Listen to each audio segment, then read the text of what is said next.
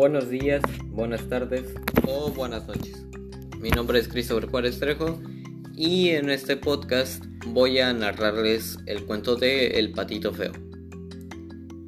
Bañado de sol se alzaba una vieja mansión solariega y era allí donde cierta pata había hecho su nido.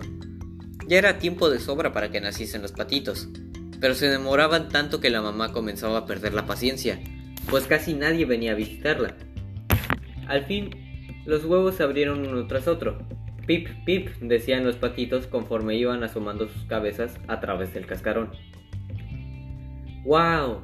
¡Qué grande es el mundo! dijeron los patitos.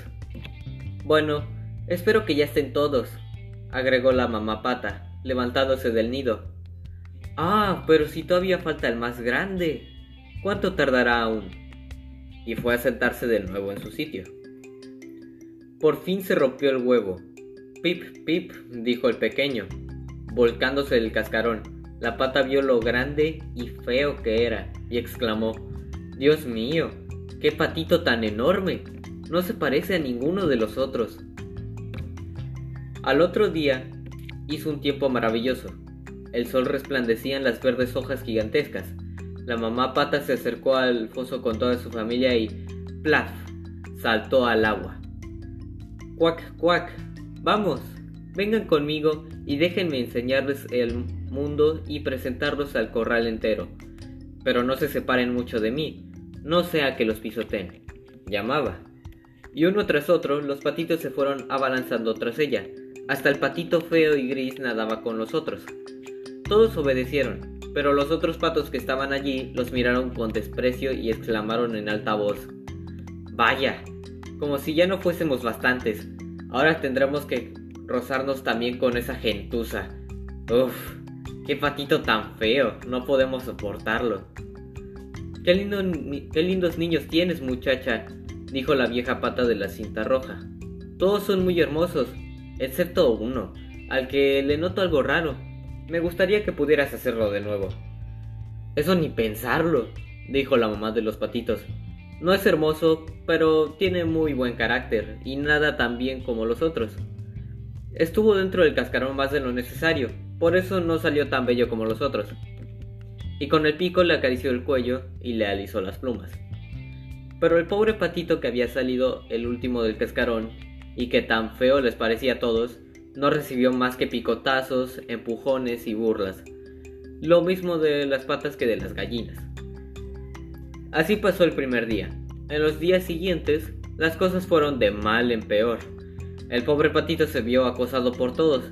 Incluso sus hermanos y hermanas lo maltrataban de vez en cuando y le decían, ojalá te agarre el gato, grandullón. Entonces, el patito huyó del corral. ¿Es porque soy tan feo? pensó el patito, cerrando los ojos. Y así fue como el patito se marchó, nadó y se zambulló pero ningún ser viviente quería tratarse con él por lo feo que era. Pronto llegó el otoño. Cierta tarde, mientras el sol se ponía en un maravilloso crepúsculo, emergió de entre los arbustos una bandada de grandes y hermosas aves. El patito no había visto nunca unos animales tan espléndidos. Eran de una blancura resplandeciente y tenían largos y esbeltos cuellos. Eran cisnes. A la vez que lanzaban un fantástico grito, extendieron sus largas sus magníficas alas y remontaron el vuelo, alejándose de aquel frío hacia los lagos abiertos y las tierras cálidas. Cuán frío se presentaba aquel invierno. El patito se veía forzado a nadar incesantemente para impedir que el agua se congelase en torno suyo. Pero sería demasiado cruel describir todas las miserias y trabajos que el patito tuvo que pasar durante aquel crudo invierno. Había buscado refugio entre los juncos cuando las alondras comenzaron a cantar y el sol a calentar de nuevo. Llegaba la hermosa primavera. Entonces de repente probó sus alas. El zumbido que hicieron fue mucho más fuerte que otras veces y lo arrastraron rápidamente a lo alto. Y en eso surgieron frente a él de la espesura tres hermosos cisnes blancos. Volaré hasta esas regias aves, se dijo y así voló hasta el agua y nadó hacia los hermosos cisnes.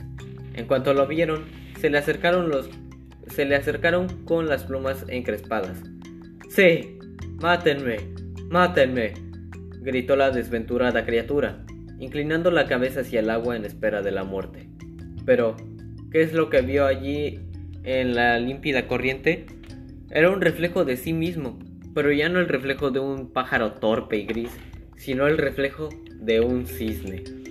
Poco importa que se nazca en el corral de los patos, siempre que uno salga de un huevo de cisne. En el jardín habían entrado unos niños que lanzaban al agua pedazos de pan y semillas. El más pequeño exclamó, ¡Ahí va un nuevo cisne! Y los otros niños corearon con gritos de alegría, ¡El nuevo es el más hermoso! ¡Qué joven y esbelto es! Era muy, pero muy feliz, aunque no había en él ni una pizca de orgullo, pues este no cabe en los corazones bondadosos. Jamás soñé que podría haber tanta felicidad allá en los tiempos en que era solo un patito feo. Y ese es el fin de este cuento, dándonos la moraleja de que a veces puede ser difícil ser diferente a los demás, pero no debe de avergonzarnos, y mucho menos si eres un niño.